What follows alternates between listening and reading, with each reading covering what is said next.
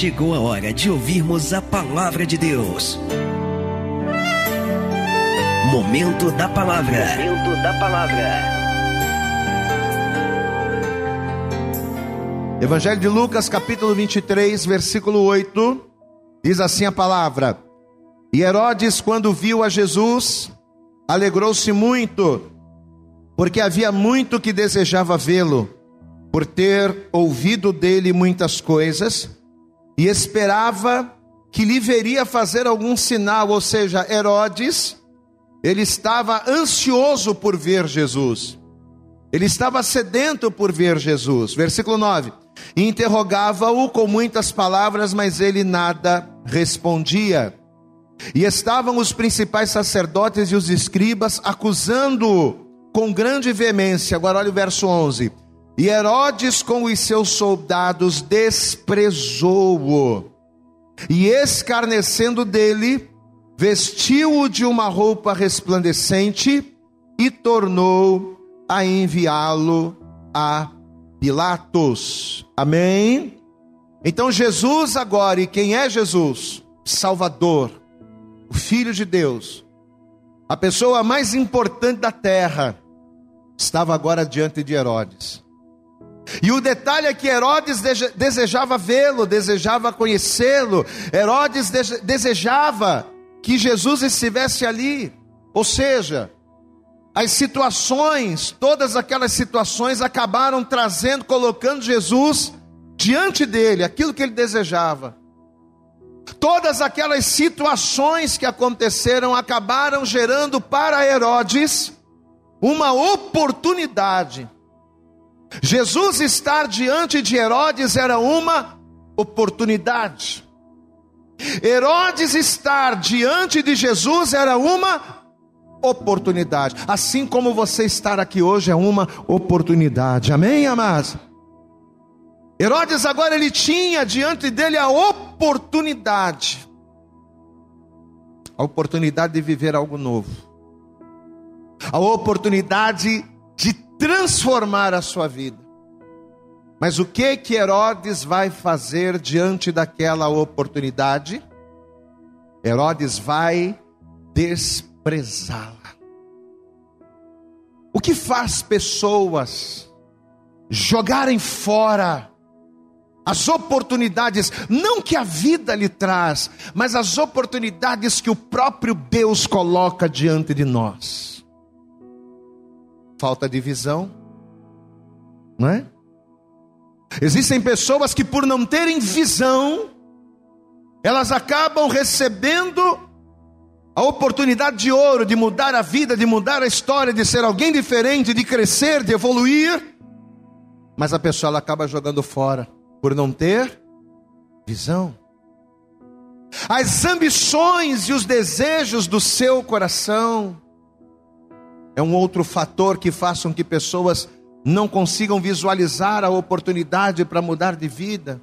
Várias são as razões que levam alguém a jogar fora as oportunidades que Deus dá. E muitos de nós, às vezes que reclamamos por estarmos passando por uma situação adversa, estamos tão focados na adversidade das situações, que acabamos deixando de perceber que dentro das adversidades existem oportunidades. Você pode dar uma glória a Deus aí?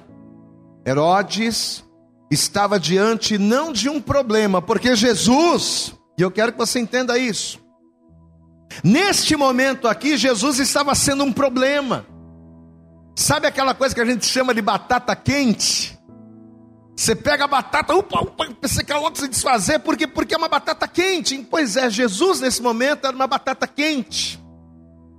Que o Sinédrio não queria segurar, que Pilatos não queria segurar, que os fariseus não queriam segurar, ninguém queria segurar. Então um foi passando para o outro, foi jogando para o outro, e essa batata quente caiu nas mãos de Herodes, que poderia, se tivesse visão, que poderia, se fosse alguém mais sábio, que poderia transformar aquela batata quente em um alimento. Diga glória a Deus Transforme a batata quente em alimento para a sua vida. Diga glória a Deus aí, meu irmão. Você está entendendo aí? A, você está entendendo a mensagem subliminar, amado? Você está entendendo aí a parábola? Ah, transforme a batata quente, não num problema. Veja a batata quente não como um problema, mas como uma oportunidade de crescer. E Herodes, quando viu a Jesus, alegrou-se muito, porque havia muito que desejava vê-lo por ter ouvido dele muitas coisas, e esperava que lhe veria fazer algum sinal, e interrogava-o com muitas palavras, mas ele nada, nada lhe respondia. E estavam os principais sacerdotes e os escribas acusando-o com grande veemência. E Herodes, com seus soldados, desprezou-o e escarnecendo dele, vestiu-o de uma roupa resplandecente e tornou a enviá-lo a Pilatos. Pega esse Jesus aqui, bota ele longe, leva ele para longe de mim. Que coisa, né? Enquanto o salmista Davi, no salmo que a gente leu, disse: Uma coisa, uma coisa Peço ao Senhor e a buscarei, que eu possa habitar todos os dias na casa de Deus. Enquanto o salmista Davi, homem de visão, homem de Deus, queria estar perto de Deus, Herodes estava perto do Deus vivo, Herodes estava diante de Jesus, ele disse: leva ele para longe daqui.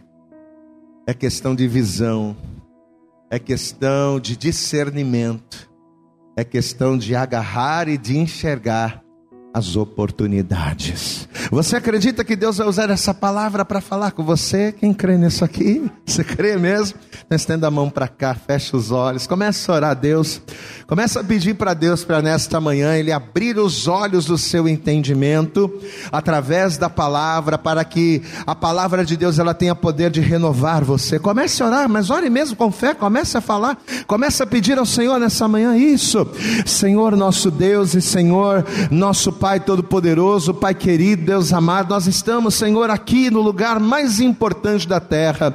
Nós não poderíamos ter um compromisso mais importante do que estarmos na tua casa, porque a tua casa, Senhor, é lugar onde contemplamos a tua formosura, como disse o salmista.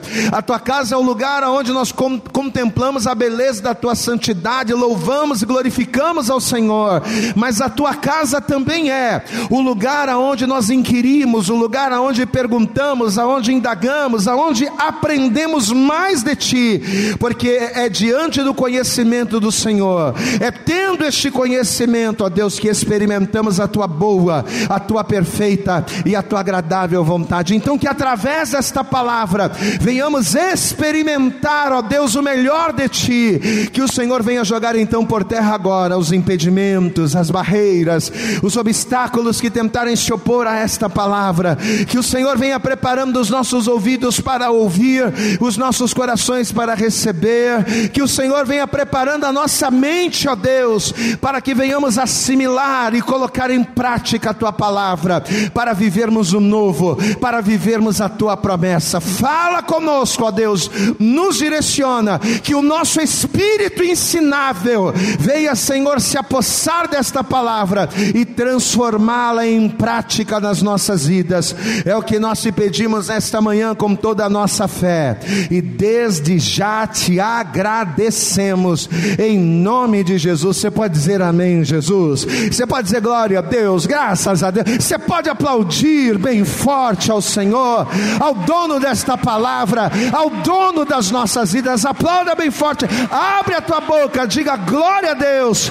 Fala conosco, a Deus, em nome de Jesus. Por favor, senta no teu lugar.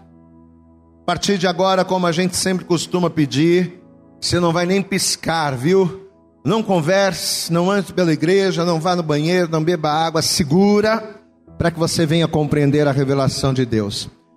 Você sabe que a coisa mais comum que um homem sem Deus, e quando eu falo homem, eu estou falando de homens e mulheres.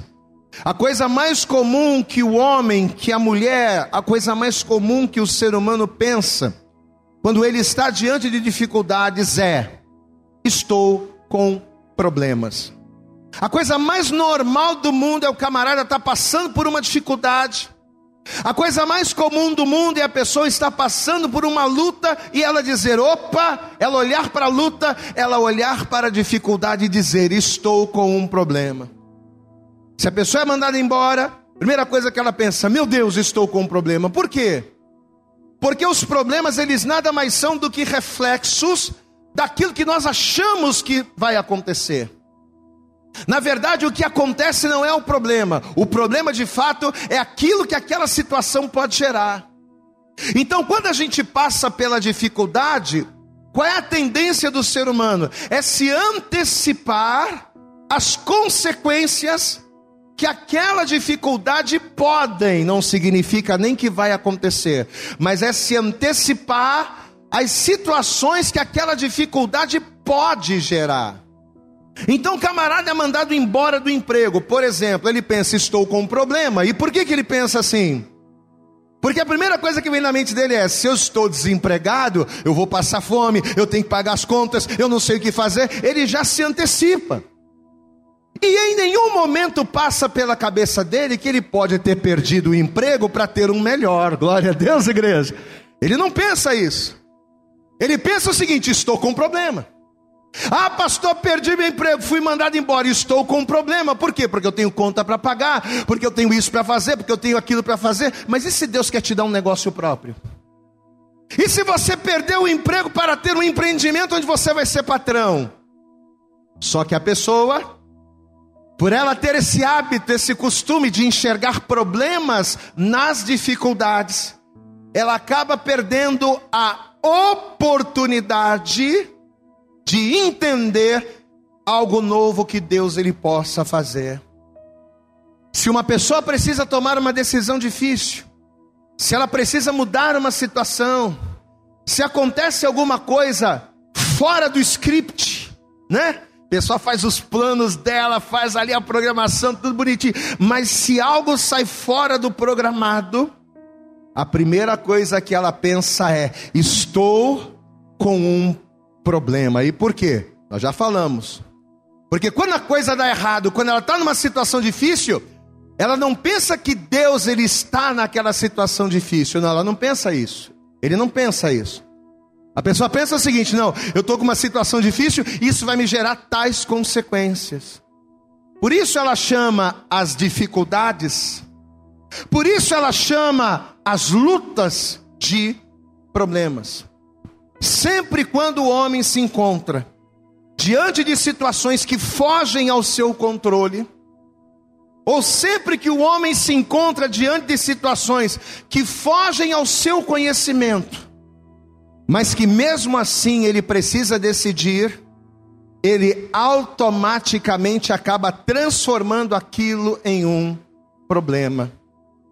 Só que o apóstolo Paulo, de uma maneira muito sábia, ele vai nos explicar isso. Por que, que as pessoas, ou pelo menos a maioria delas, por que, que a maioria delas age desta forma? Vamos para a Bíblia, primeira carta de Paulo aos Coríntios, lá no capítulo 2. Veja o que Paulo vai dizer aqui, primeira carta de Paulo aos Coríntios, capítulo 2, no versículo de número 14, a partir do versículo 14, 1 Coríntios, capítulo 2, verso 14, diz assim: Ora, o homem, diga comigo, natural, tá fraco, diga natural. O que, que é o homem natural, gente? É o homem carnal, é o homem que enxerga, que pensa e discerne as coisas, não segundo a fé ou segundo a palavra, mas que pensa, enxerga e discerne as coisas de maneira humana, de maneira natural de maneira racional. Aí Paulo está dizendo: ora, o homem natural não compreende as coisas do Espírito de Deus, porque lhe parecem loucura. E não pode entendê-las, por quê? Porque elas se discernem espiritualmente. Mas, porém, todavia, o que é espiritual discerne bem tudo, e ele de ninguém é discernido. Glória a Deus. Então, olha a explicação que Paulo está dando. O homem carnal, por não ser espiritual, por não saber discernir as coisas do espírito, por não ter uma visão além, a ponto de enxergar aquilo que não está diante dos olhos, o homem carnal, por não ser espiritual, ele age assim. Situações adversas são problemas. Se aquilo que era para acontecer não acontece, é um problema. Se os nossos planos e os nossos projetos não dão certo da maneira que a gente quer, no tempo que a gente quer, é um problema. Ele não pensa que pode ser um livramento. Ele não pensa que pode ser Deus requerendo algo dele ou dela. Ele não pensa que pode ser uma preparação para algo maior. Não, ele pensa unicamente como isto é um problema. O homem carnal ele age assim. Só que diferente do homem carnal, amado homem que é espiritual, a pessoa que é cheia do espírito, a pessoa que busca Deus, a pessoa que medita, né? E a gente até falou sobre isso na live quinta-feira. A pessoa que medita na lei do Senhor de dia e de noite, ou seja, a pessoa que mergulha na palavra e tem intimidade com Deus, ela pensa e ela enxerga diferente. Ela não enxerga as situações adversas como problemas, não. Porque no lugar onde o homem, onde o homem carnal, ele vê uma crise, o homem espiritual, ele vê uma chance. Amém? No lugar onde o homem carnal vê uma situação contrária, o homem espiritual, ele vê uma possibilidade. Aonde todos veem lutas, o homem espiritual vê vitória. E principalmente, aonde todos veem um problema, o homem espiritual que sabe que não está sozinho, mas Deus está com ele. O homem espiritual, que sabe que não é na força do próprio braço, mas é na força do braço de Deus. O homem espiritual, ao contrário daquilo que as pessoas veem, veem como um problema, o homem espiritual ele vê como uma oportunidade. Glória a Deus. Era aí. Isso aqui seria um problema se eu não tivesse Deus. Isto aqui seria um problema se eu não conhecesse a palavra. Isto aqui seria um problema se eu estivesse sozinho no mundo e não conhecesse o Deus que eu sirvo. Mas como eu sirvo a Deus, como a minha vida está debaixo do controle das mãos de Deus, como eu sou um homem, uma pessoa dirigida pela palavra de Deus, isso aqui para mim não é um problema. Isto aqui é uma oportunidade. Você pode dar um glória a Deus por isso, amado? Um grande exemplo disso na Bíblia é o próprio rei Davi, de quem a gente está falando tanto no dia de hoje, né? A Bíblia diz que tanto Davi quanto Saul, e você conhece muito bem essa história, eles receberam da parte de Deus as mesmas oportunidades. Lembre-se, Davi e Saul receberam as mesmas o que, igreja? oportunidades, né? Eles foram ungidos pelo mesmo profeta, eles receberam a mesma unção, eles foram cheios do mesmo Espírito, da mesma presença, eles se assentaram no mesmo trono e principalmente, ambos receberam da parte de Deus a mesma capacidade de realizar coisas que sem a unção ninguém conseguiria. Existem coisas que nós só conseguimos fazer, realizar nas nossas vidas debaixo da unção de Deus. Por que, que a gente vê pessoas conseguindo coisas tremendas e outras que não conseguem fazer? Porque determinadas pessoas estão debaixo da unção de Deus. Diga comigo, a unção de Deus. Bem alto, bem alto, bem bonito. Diga a unção de Deus na minha vida, dentre várias bênçãos, ela traz capacitação. Então, tanto Davi quanto Saul, dentre várias coisas, eles vão receber a mesma unção. E com esta unção, eles vão receber a capacitação para fazerem coisas que homens sem esta unção não conseguiriam. Só que olha o detalhe: apesar de tudo ter sido igual para os dois, apesar dos dois terem tido as mesmas oportunidades, a mesma unção, né? A Bíblia diz que o Saul, por não ter um coração segundo o coração de Deus, ele vai perder a presença de Deus. E uma vez que o homem, uma vez que a mulher, uma vez que a pessoa não busca a presença, ou uma vez que a pessoa ela perde a presença de Deus, ela passa a viver, ela passa a discernir, ela passa a enxergar as coisas como? De maneira natural, de maneira limitada e de maneira humana. O que é que abre os meus olhos para que eu enxergue além? Não é o meu estudo, não é a minha inteligência, não são os meus doutorados ou os meus mestrados, não. O que abre os meus olhos para que eu enxergue além é a unção, é a presença de Deus na minha vida. E uma vez que eu tenho visão, uma vez que eu tenho a unção, eu consigo enxergar dentro do pior problema soluções, oportunidades. Uma vez que eu tenho a presença de Deus e a unção de Deus na minha vida, eu consigo extrair dos sofrimentos, das lutas, dos desgostos, eu consigo extrair deles coisas que vão me fazer crescer. Porém, quando a pessoa perde a unção, ou quando a pessoa não tem a unção, ela está por conta unicamente da sua, vamos dizer assim, ela está unicamente por conta da sua origem carnal, da sua origem natural. E quando o homem ele é dirigido por aquilo que é natural, pela visão natural, pelo discernimento e entendimento natural, qual é o resultado disso? Dificuldades tornam-se sinônimo de problemas e problemas precedem fracassos. Na vida de quem não é, não tem o discernimento espiritual, na vida de quem não é espiritual, na vida de quem não é espiritual, dificuldades são só problemas. E problemas são presságio, são precedentes do fracasso. Só que a boa notícia é que em contrapartida, uma vez que a pessoa busca ser espiritual, e por que, que a gente tem que estar na igreja? Por que, que a gente tem que estar adorando?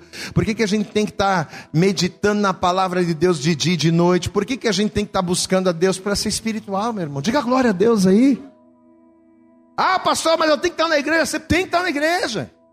Ah, pastor, mas eu tenho que estar orando, mas eu tenho que estar lendo a palavra, mas eu tenho que estar, ter uma vida consagrada, por quê? Por quê? Por quê? Porque quando você tem uma consagração, quando você é, é, coloca a tua vida no altar, você está se aproximando de Deus, e quanto mais próximo de Deus você está, mais parecido com Deus você será, e quanto mais parecido com Deus você se, você se torna, quando, quanto mais espiritual você se torna, menos carnal você é, mais as coisas desta terra você abandona, e quando você passa a ser um homem, homem espiritual na terra carnal.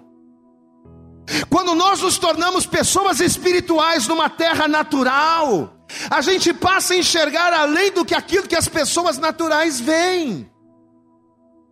A pessoa que é espiritual, que era o caso de Davi, ela consegue enxergar as dificuldades não como sinônimo de problemas, mas ela enxerga dificuldades como oportunidades. Amém? E por que, que elas conseguem fazer isso? Porque mais do que olhar para o dano, a pessoa olha para o ganho. O homem espiritual, ele não olha para o dano. Não, peraí, eu perdi o emprego, mas o que, que perder o emprego vai me causar? Ah, vai me causar isso, vai me causar. Não, o homem espiritual, ele não olha para o dano. O homem espiritual, ele olha para o ganho. Peraí, mas se eu perdi, se eu perdi o emprego agora e eu confio em Deus, é porque com certeza Deus está fechando essa porta para abrir uma melhor. Se Deus está permitindo eu passar por essa situação, é porque Ele, nessa situação, Ele vai ensinar aquilo que não dá certo, para que numa nova tentativa eu venha fazer diferente, eu venha fazer aquilo que dá certo. Glória a Deus, meu amado. Nesta manhã, Deus está falando com você. Para de murmurar dos teus problemas, para de chamar a diversidade de problemas, encare-as como oportunidades de Deus na sua vida vida. Olha aqui para mim, meu irmão. Para de chamar de problema aquilo que talvez Deus está permitindo que aconteça para te aperfeiçoar. Para de chamar de problema, de ficar reclamando, de ficar murmurando, de situações que você vê como um problema, mas que às vezes Deus está permitindo que você passe por elas, para que você seja uma pessoa melhor, para que você cresça para que você leia mais a Bíblia, para que você ore mais, para que você deixe de ser menos carnal, menos natural, menos racional e torne-se alguém mais espiritual. Glória a Deus, amado. Você quer ver uma coisa? Para muita gente, para muita gente não, praticamente para todo mundo, enfrentar Golias era o que? Era um problema. Sim ou não? Qualquer pessoa que chegar, ó, você vai enfrentar o Golias, o que, que a pessoa vai pensar? Meu Deus, é um problema. Por que, que enfrentar Golias era um problema? Porque ele era alto, porque ele era forte, porque ele era guerreiro, porque ele era mestre na espada, porque ele era um camarada muito experiente. Ou seja, a pessoa ela olha para o dano. Quem está entendendo, pastor da glória a Deus aí? Por isso que Golias afrontou o exército do Deus vivo. Por isso que Golias estava tirando uma onda com o povo de Deus. Não tem homem valente aqui, rapaz. Por quê? Porque a maioria deles eram carnais. E quando olhavam para Golias, viam em Golias o que? Um problema. Amém? Quando Deus mandou Moisés enviar os espias para espiarem a terra, eles passaram 40 dias lá, né, pegando as informações. Quando eles voltaram, diz a Bíblia, que eles disseram para Moisés, eles disseram lá, ó, o Olha só, gente, a, a terra é muito boa, viu? Terra é excelente. A terra é uma terra boa, é uma terra que mana leite e mel. A terra é maravilhosa. Só tem um problema, tem muito gigante lá. E a gente não vai poder tomar posse da terra. Por quê? Porque isso é um problema. Porque tem homens fortes. Porque tem gigantes. Porque os caras são terríveis. Nós, aos nossos olhos, aos olhos deles, somos como gafanhotos. Dez espias. E você sabe quem eram os espias? Não eram qualquer pessoa. Eram os principais de cada tribo. Dez disseram que aquela terra que Deus havia prometido Aquela terra que Deus havia prometido, não, deixa eu consertar. Aquela terra que Deus havia dado, diga glória a Deus, porque a, a terra já era do povo, pois é, mas aquela terra que Deus havia dado, eles agora estavam infamando a terra, por quê? Porque eles viam nos gigantes um problema. Dez deles disseram: eles são fortes demais, eles são grandes demais, e nós não podemos. Mas aí tinha dois camaradas cabra macho lá que mandaram ver. Quem eram os dois cabra machos, sim, senhor, que estavam lá? Quem era? Josué e Caleb. E o que, que eles disseram? Enquanto os dez carnais que só se ligavam naquilo que eles estavam vendo, estavam infamando a terra, eles disseram: Não, rapaz, tem gigante lá sim, eles não estão mentindo, não, mas vão para dentro deles, sabe por quê? Porque a nossa força não está no nosso braço, a nossa força não está na nossa espada, a nossa força está na promessa de Deus na nossa vida. Subamos animosamente e tomemos posse da terra que o Senhor já nos entregou Pode aplaudir bem forte ao Senhor. Vamos tomar posse, meu irmão. Olha aqui, se Deus prometeu, olha aqui na minha cara, aqui na minha fuça, olha para cá. Se Deus te prometeu, meu irmão, você não tem que ficar arrumando problema aonde Deus está trazendo solução. Diga glória a Deus. Pastor, mas essa situação está complicada. Então, alguma coisa Deus quer te ensinar? Alguma coisa Deus quer te mudar? Ou alguma coisa Deus está fazendo aqui para te proporcionar algo melhor lá na frente? É assim que você tem que enxergar. Homens espirituais, mulheres espirituais, que servem a Deus de verdade, pensam, enxergam assim. Meu amado, talvez você está aqui hoje ouvindo essa palavra. E talvez esse problema, né? Que está te assolando tanto, que está tirando teu sono, está perturbando a tua paz. Esse problema que você tem pedido tanto a Deus para tirar, Senhor, resolve esse problema. Tira, Senhor, essa situação da minha vida. Pois é, talvez esse problema que você tem tanto pedido para Deus tirar, talvez seja ele a oportunidade que Deus está te dando para que você mostre a tua fé, para que você creia nele e através dele você venha viver o sobrenatural. Então levanta a tua mão, abra a tua boca, em vez de murmurar, glorifique glorifica a Deus, porque é quando você glorifica que a vitória vem. Pode aplaudir bem forte ao Senhor. Não use a tua boca para murmurar. Aleluias. Olha o que Deus está dizendo para nós, amado. Não seja como a maioria pessimista, que por não ter Deus enxerga as coisas de maneira natural. Não, você não é um homem natural. Você não é uma mulher carnal, porque se você não fosse, você não estaria aqui num domingo de manhã para adorar e louvar Deus, da glória a Deus à igreja. Aleluias! Para de agir como um peixe, seja como Caleb. Seja como Josué, glória a Deus, subamos animosamente. Não, eu estou passando pela luta, mas vou dando glória a Deus. Eu estou passando pela luta, mas eu vou estar lá aos pés de Jesus orando. Eu estou passando pela luta, mas eu não deixo meu Deus, porque eu sei que lá na frente não sou eu, não é o médico, não é o advogado, não é o patrão, não é o juiz. Deus vai determinar a minha vitória.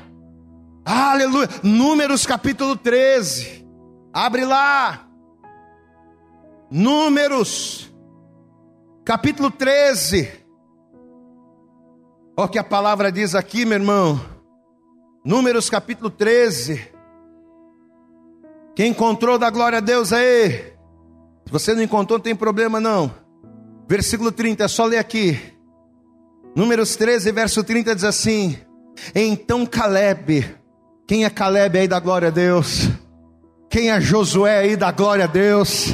Então Caleb fez calar o povo perante Moisés e disse: Certamente subiremos e a possuiremos em herança, porque seguramente, seguramente, sem problema algum, prevaleceremos contra ela. Porém, os homens que com ele subiam, Disseram: Não, que isso? Não podemos subir contra aquele povo, porque é mais forte do que nós. Um povo que serve ao Deus vivo se vendo fraco.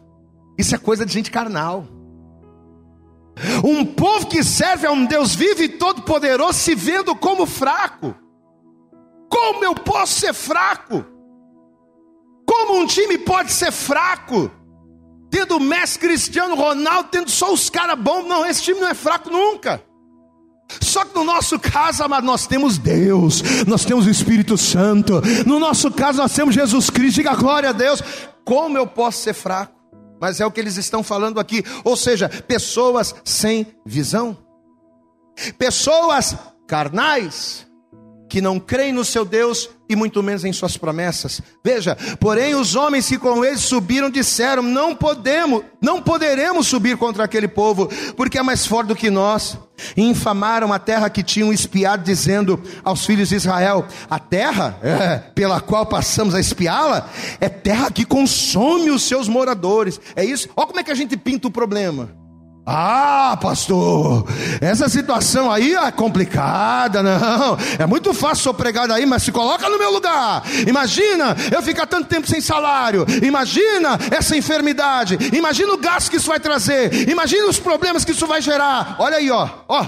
Oh, infamaram a terra que tinham espiado, dizendo aos filhos de Israel: A terra pela qual passamos a espiá-la é terra que consome os seus moradores, e todo o povo que vimos nela são homens de grande estatura. Vimos ali gigantes, filhos de Anak, descendendo gigantes, e éramos aos nossos olhos, ó que coisa triste, e éramos aos nossos olhos como gafanhotos, e assim também éramos aos seus olhos, olha aqui para mim. Você será aquilo que você se vê. Não ouvi você dizendo glória a Deus. Acho que, acho que você não entendeu, vou repetir de novo. Você será aquilo que você vê. Quando você se olha no espelho, você se vê como o quê? Um fracassado? Um derrotado? Alguém que tudo começa, não termina? Alguém que não consegue construir nada? Pois é. Você será aquilo que você se vê.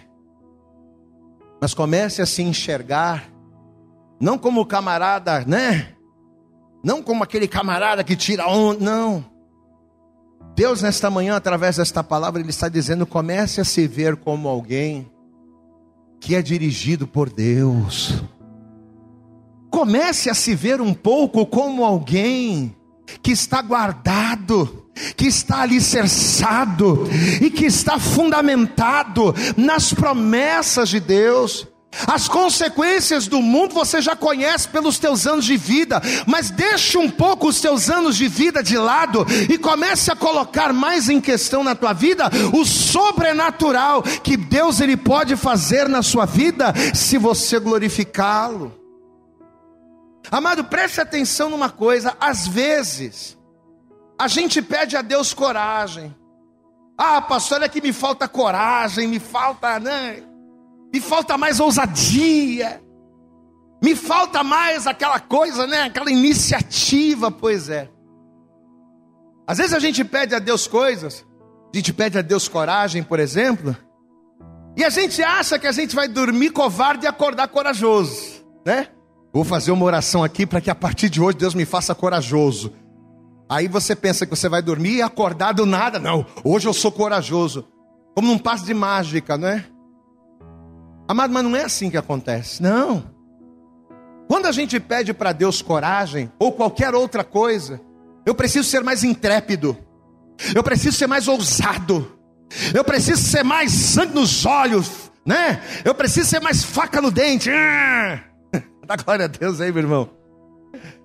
A gente pede para Deus essas coisas, mas não é que a gente vai dormir de um. Não. Quando a gente pede para Deus coragem, não é coragem que Deus nos dá. Mas o que, que Ele nos dá, igreja? Ele nos dá oportunidades para fazermos aquilo que precisa ser feito. Então, se aquilo que eu preciso fazer necessita de coragem, ou se aquilo que eu necessito fazer necessita de intrepidez, necessita de ousadia ou de qualquer outro sentimento que eu não tenho, Deus ele vai me dar a oportunidade para que em meio a algumas situações eu, através de posicionamento e atitude, venha tomar a decisão correta. Deus ele nos coloca diante de situações que nos dará a oportunidade de escolhermos fazer o certo ou não. Mas quem é aqui que vai desenvolver isso em si? Somos nós. Amém, amados? Por que, que eu estou dizendo isso? Porque é exatamente o que vai acontecer lá com o Herodes. Lembra do Herodes? Ele deu uma volta, né? Mas a gente deu uma volta para a gente vir costurando, costurando, costurando até chegar lá no cabra. O que, que diz a Bíblia? O que, que diz a palavra? E depois de passar por Pilatos, Pilatos resolve pegar Jesus, né? O sinédrio já estava querendo que Jesus morresse, já estavam querendo condenar, crucificar Jesus logo. Mas Pilatos olhava para Jesus e não via em Jesus o que o sinédrio via. Peraí, eles estão dizendo que Jesus é isso, que Jesus é aquilo, Jesus é... Mas eu olho para esse homem E eu não consigo enxergar nele o que eles dizem. Pilatos estava, né? Naquela dúvida. Então o que, que Pilatos resolve fazer? Peraí. Para eu não ficar com essa batata quente na mão sozinho, vou mandar Jesus falar com, com Herodes. Então Pilatos vai pegar Jesus e vai mandá-lo para Herodes Antipas. E esse Herodes, de tanto ouvir falar, ele acabou, como a gente falou no início da mensagem, ele acabou gerando nele um desejo, né? Uma curiosidade muito grande de conhecer Jesus. Até porque ele queria saber, ele queria ter certeza se de fato tudo aquilo que diziam de Jesus era verdade. Será que é verdade mesmo que ele cura, que ele cura enfermos? Será que é verdade mesmo que ele ressuscita morto? Eu quero saber, né? Ele queria ver Jesus fazendo alguma coisa. Só que assim como Jesus se manteve em silêncio, enquanto ele estava lá na presença de Pilatos, Jesus ele vai fazer a mesma coisa com Herodes. Jesus ele vai ficar quietinho ali. Vamos voltar lá para o texto inicial. Lucas capítulo 23. Vamos lá. Agora que você já entendeu o contexto, a revelação de Deus, vamos para o texto. Para a gente entender o contexto.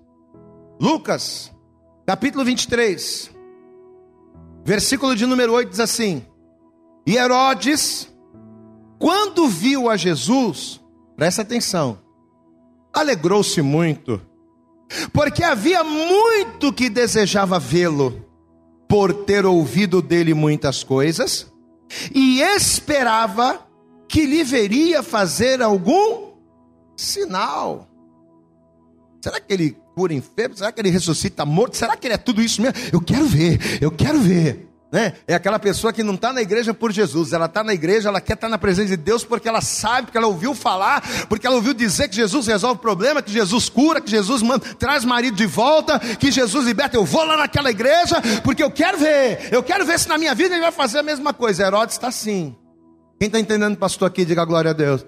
O Herodes está desse jeito. Versículo 9: E interrogava-o com muitas palavras, diga comigo, mas ele bem alto, mas ele nada lhe respondia. Mas havia um porquê de Jesus não responder. Amém?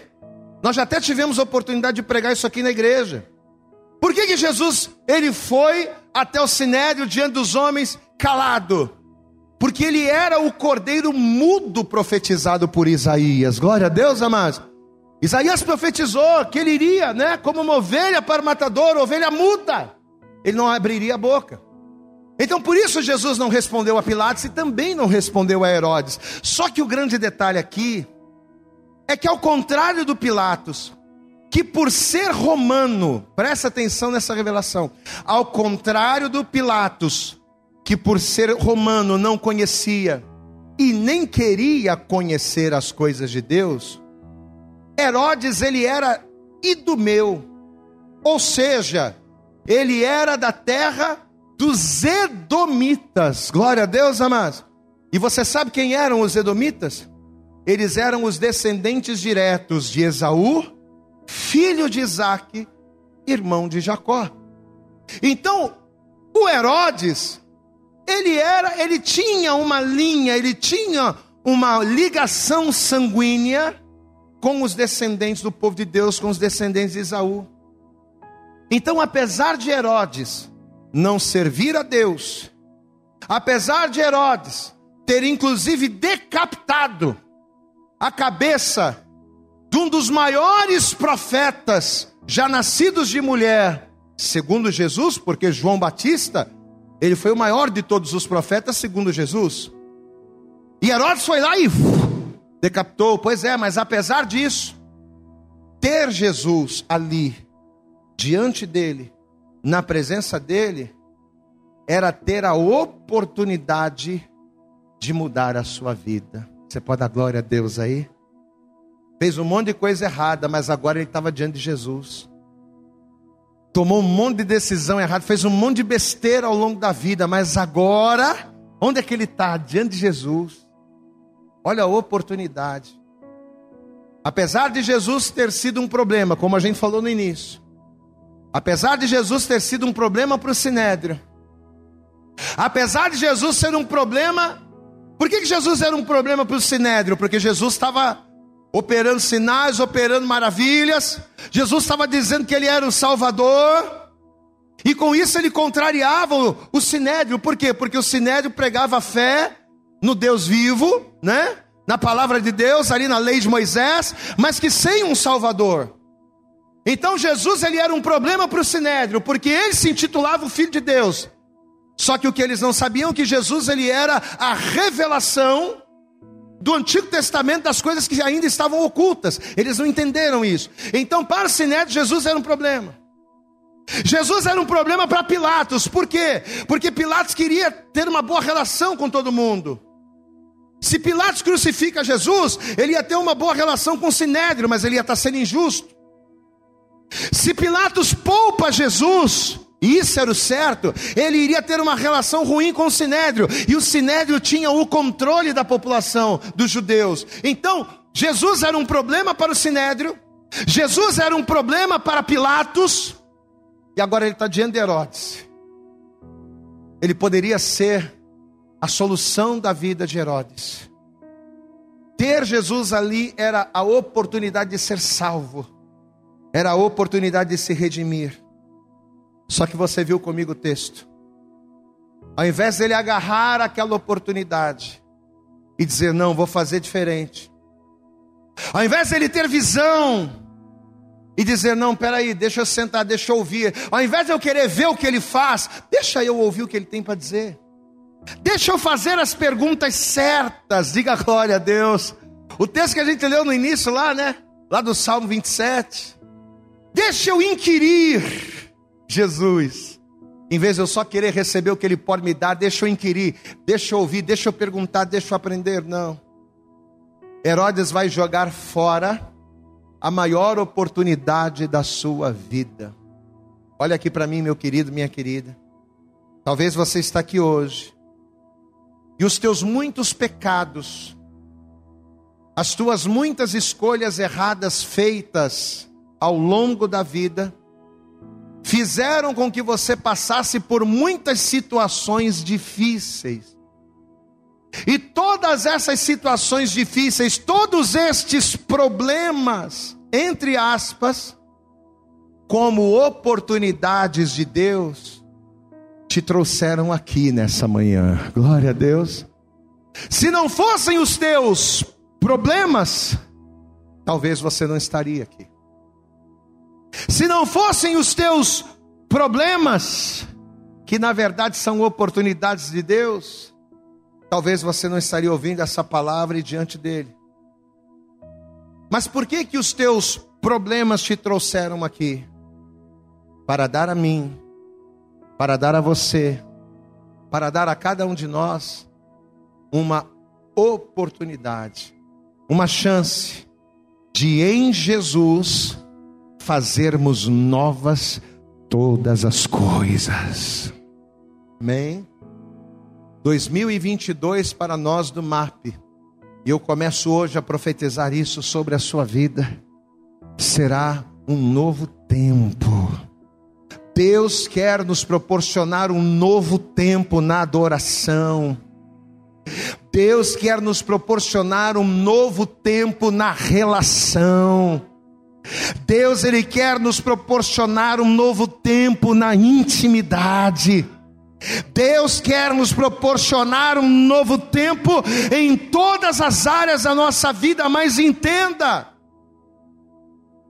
se eu não tiver a visão espiritual para compreender e compreendendo, se eu não agarrar as oportunidades de Deus, que na maioria das vezes estão escondidas dentro das nossas dificuldades, dos nossos problemas. E se principalmente, se hoje eu não aproveitar a oportunidade que Deus me dá de, na presença dEle, mergulhar, avançar, se eu não aproveitar isso, eu não viverei um novo tempo, eu não viverei uma nova história eu não viverei o novo de Deus. Na segunda carta de Paulo aos Coríntios, e essa aqui é para a gente finalizar. Segunda carta de Paulo aos Coríntios, no capítulo de número 5, no versículo de número 17. Segunda carta de Paulo aos Coríntios, no capítulo 5. Se você encontrou, diga glória a Deus aí. E essa aqui é para a gente finalizar mesmo. 2 Coríntios capítulo 5, versículo 17. Diz assim a palavra para mim, para você e para cada um de nós no dia de hoje. Assim que, se alguém está em Cristo, o que acontece quando a pessoa está em Cristo, igreja? Hã? Hã? Nova criatura é. Presta atenção. Estar em Cristo é mais do que estar na igreja. Amado, tem muita gente que está na igreja, mas não é nova criatura. Por quê? Porque está na igreja, mas está como os dez espias lá de Caleb, lá de Moisés. Quem eram os dez espias? Eram pessoas que faziam parte do povo de Deus, eram pessoas que tinham patente, eram, eram os principais de cada tribo. Estavam lá, mas não significa que estavam em Deus da maneira correta. Olha o que a palavra está dizendo. Assim que se alguém está em Cristo, nova criatura é. As coisas velhas já passaram, e eis que tudo, tudo se fez novo. Diga glória a Deus. Você quer viver o novo de Deus na sua vida? A pergunta que Deus nos faz essa manhã é essa: quem aqui quer viver o novo de Deus na sua vida? Você tem que primeiro parar de murmurar. Parar de murmurar, sabe? Diante dos problemas. E começar a entender que muitas das vezes, ou que na maioria das vezes, Deus ele usa aquilo que nós chamamos de problema para nos aperfeiçoar, para nos amadurecer, para nos fazer crescer ou simplesmente para que fechando uma porta velha, ele abra uma nova porta excelente para nós. Agora, para que eu tenha essa certeza, eu preciso ter fé, acreditar de fato na palavra que eu ouço. Às vezes a gente fala de fé na igreja e as pessoas dizem, eu creio, mas se você murmura quando a coisa não acontece, você não crê de fato. Você, você é uma pessoa emotiva, não uma pessoa que crê. Eu estava fazendo a live essa semana, na quinta-feira, e Deus me deu algumas frases através dessa live. E uma delas é o seguinte: a palavra de Deus ela não tem que ser emocional, ela precisa ser funcional. Amém? O problema é que na maioria dos crentes da nossa geração, a maioria dos crentes da nossa geração sofrem por igrejas que não pregam a palavra, que pregam um evangelho enganoso, capitalista. E quando a pessoa consegue encontrar uma igreja que prega a palavra, o que, que acontece? A palavra na vida dela é emocional. A pessoa ouve a palavra e diz: Glória a Deus, pastor, que bênção, que palavra, que tremendo. A palavra é emocional, mas ela não faz da palavra funcional. Deus não quer que a palavra seja emocional, ela quer que ela seja funcional na sua vida. E quando é que a palavra se torna funcional? Quando a gente ouve, quando a gente entende e diz: a partir de hoje eu vou fazer desse jeito. Eu entrei aqui, pastor, sendo o maior murmurador. Eu murmuro de tudo, pastor. Eu murmuro se o salário não cai. Eu murmuro se eu fico resfriado. Eu murmuro se a minha mulher gasta muito. Eu murmuro se as coisas não dão certo. Mas a partir de hoje, a partir de hoje, eu não vou ser mais murmurador, eu vou glorificar a Deus porque eu sei que se Deus está permitindo é porque Ele está no controle. Eu não estou em pecado, eu não estou em pecado, eu estou em santidade, estou firme, estou na palavra. Deus está permitindo, então vou dar glória a Deus, porque se Ele está permitindo, amado, no momento certo, o alicerce do cárcere vai se mover, a porta que está fechada vai se abrir, e eu vou sair e vou cantar o hino da vitória, e o nome dele será glorificado. Você crê que Deus vai fazer isso na sua vida, amém? Então toda igreja se coloca de pé aí, por favor. E assim que você se colocar de pé, vamos dar para Jesus. Isso, mas você vai fazer o teu melhor. Abre a tua boca e do fundo da tua alma diga glória a Deus. Aleluias. Oh, glórias. Eu acredito que essa mensagem falou poderosamente com você. Mas se você acredita que ela pode ajudar também uma outra pessoa que você gosta, ama ou admira, mande para ela. Compartilhe o link ou convide essa pessoa para seguir o nosso podcast. E creia que fazendo isso, ainda que não seja você a ministrar, além de nos ajudar, você estará cumprindo o ID de Deus. Deus abençoe você e até o nosso próximo conteúdo.